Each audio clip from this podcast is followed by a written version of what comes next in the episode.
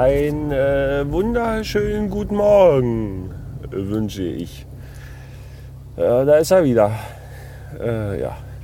Er hat jetzt, äh, ja genau, also hier Montag zuletzt, heute Freitag, also na, zwei pro Woche ähm, können, dürfen, müssen schon sein.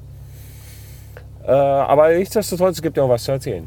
Ähm, erstmal, erstmal ähm, hat mich sehr gefreut. Die letzte Episode, die äh, hat sich ein bisschen, sich ein bisschen verbreitet.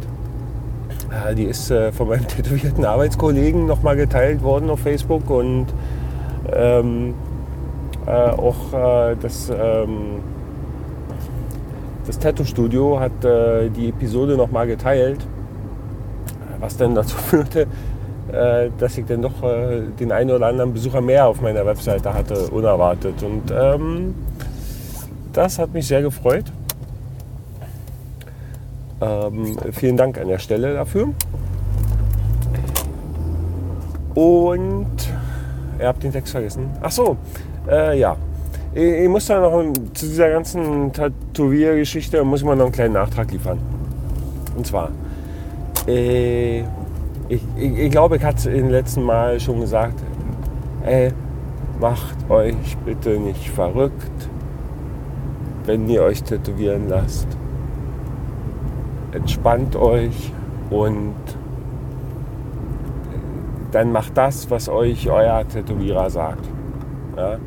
Weil da, da, scheiden sich so die Geister. Ja? Er gibt ja hinterher tausend Cremes, die man bestimmt verwenden kann, die alle bestimmt total toll sind. Ähm, die äh, mit der ihr dann äh, äh, eure Haut wieder gesund pflegt. Und euer Tätowierer, wenn er nicht ganz unfähig ist, wird euch was, was ganz Tolles empfehlen. Der wird euch nämlich genau das empfehlen, womit er echt gute Erfahrungen gemacht hat und wo er sagt, ja, ist klar, weil der hat nämlich auch keinen Bock, äh, dass ihr dann hinterher irgendwie enttäuscht oder was weiß ich was seid. Und ja, und, und deswegen ähm, macht einfach das, was ihr euch erzählt. Dann passt es alle. Äh, für alle Beteiligten, glaubt mir. Und wenn der sagt, ihr sollt hinterher praktisch das Ding eincremen und einfolieren und das eine Woche lang, dann macht das. Der wird wissen, warum. Und wenn wenn der sagt, nee, du kannst, äh, mach das nicht. Du kannst hier eine Woche, äh, du, du lässt die Folie bloß einen Tag drauf und äh, dann nicht mehr. Dann mach das. Und creme es dann ein. Ja? Dann hat der seine eigenen, da hat so jeder seine eigenen Erfahrungen gesammelt und ey, lasst euch bitte nicht verrückt machen von den acht Milliarden tätowierten Menschen auf der Welt, denn jeder weiß, bei ihnen ging es am besten so und so und das und das war schlecht und überhaupt. Äh, einfach alles ignorieren und macht, macht einfach das, äh, was euch euer Tätowierer sagt. Punkt. Ja. Hört euch am besten gleich die letzte Episode an, wo ich, naja, nee, Schmarrn. Ähm, nee, Glaubt mir, das ist das Beste für euch. Äh, das, äh, das nochmal dazu, so als Nachtrag, äh, weil ihr habt da auch so, jetzt so, je, naja, jeder wusste, naja, nee, ist egal. Ähm, Textfacen. Ach so, ja, nee, ansonsten die Woche, äh, die lief äh, ziemlich äh, anstrengend. Bei uns in der Arbeit ist nach wie vor viel los, was einfach daran liegt, dass der eine oder andere Urlaub hat und dann noch der eine oder andere Krankheitsfall dazu kommt. Und äh, da ist man dann doch so ein bisschen am Rotieren. Ja, man muss ja das alles ausgleichen. Was ja auch gar nicht äh, immer so einfach ist. Äh, aber äh, die Woche ist ja fast. Ist ja bloß noch heute. Ich jetzt, äh, bin jetzt gerade auf dem Weg zur Arbeit. Und habe heute nochmal eine Spätschicht. Keine ganz späte, aber halt so bis 8. Und dann ist ja auch schon wieder Wochenende. Und weil Herbst ist, also ja schon Oktober, deswegen werde ich äh, wahrscheinlich morgen, morgen soll das Wetter schön sein, ähm, äh, das Motorrad äh, ein letztes Mal bewegen äh, in den Winterschlaf. Ähm, in den wohlverdienten, um es dann im Frühjahr wieder zu erwecken. Ja, so sieht es aus äh, dabei. Äh, was gibt es noch? Ach ja, hier, die, ähm, die, die, die, die, äh, die, die, Woche, ja, nee. Ähm, genau, da fällt mir gerade was ein. Vielleicht könnt ihr mir weiterhelfen. Vielleicht, würde mich total freuen. Und zwar haben wir eine Ledercouch geschenkt, geschenkt bekommen. Das ist äh, eine, eine creme-beige-farbene Ledercouch. Ähm, naja, die ist so, so ein bisschen, ja, so, so ein bisschen mitgenommen. Also die, die muss mal gereinigt und gefettet werden. So, jetzt eure Empfehlung. Was ist das beste Mittel, um eine also echt Ledercouch zu reinigen und zu fetten? Also das Leder wieder hier schön geschmeidig machen und ein bisschen pflegen und so. Kennt sich damit jemand aus? Also die, die muss mal, also da ist halt die Sitzfläche, ne, die ist halt so, so schon ein bisschen, also ein bisschen dunkler als die Lehne und der Rest von der Couch. Die, die müsste einfach mal gereinigt werden. Ja, da ist doch so, so ein, zwei Flecken drauf, die mir nicht erklären kann, die im Idealfall da wieder mit verschwinden, wo ich aber nicht genau weiß, was das überhaupt ist. Ähm, wer weiß, ähm, wie, womit ich diese Couch am besten reinige. Also die soll wieder schön sauber sein. Und hinterher äh, schön Pflege. Ja. Ich habe äh, das, das, Glück, ich, ich, muss noch nicht auf dieser Couch sitzen. Momentan steht die nur rum. Das heißt, äh, ich, ich kann die auch reinigen, äh, vernünftig einfetten und kann das eine Woche einziehen lassen oder so. Wäre überhaupt kein Problem. Äh, wenn jemand was weiß, bitte in die Kommentare äh, hier, da oder sonst wo und ähm, oder äh, schickt mir bitte eine ganz kurze E-Mail an hallo@mitteilungszwang.com. Dann äh, kann ich das nämlich lesen und dann probiere ich das aus. Da äh, bin ich euch sehr dankbar, wenn da jemand Ideen hat.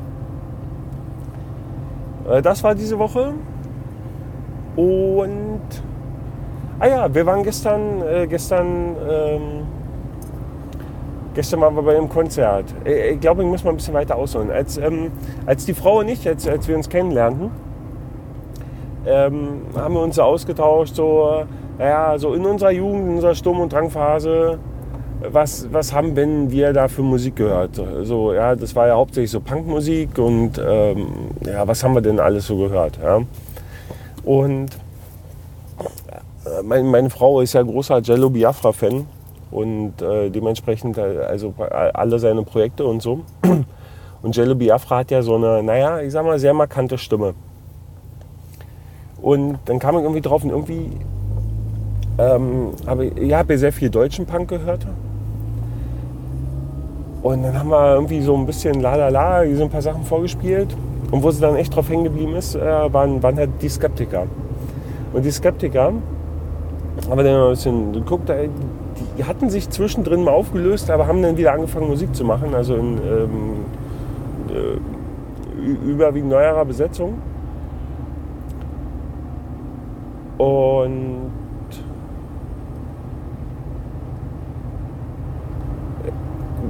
in, inzwischen ist mir auch klar, warum meine Frau, Frau diese, diese Band mag, weil ähm, die, der, der, Sänger von den Skeptikern, der hat so ein bisschen so eine markante Stimme, möchte ich mal sagen. Also ja, die, die hört man so unter tausenden Bands raus.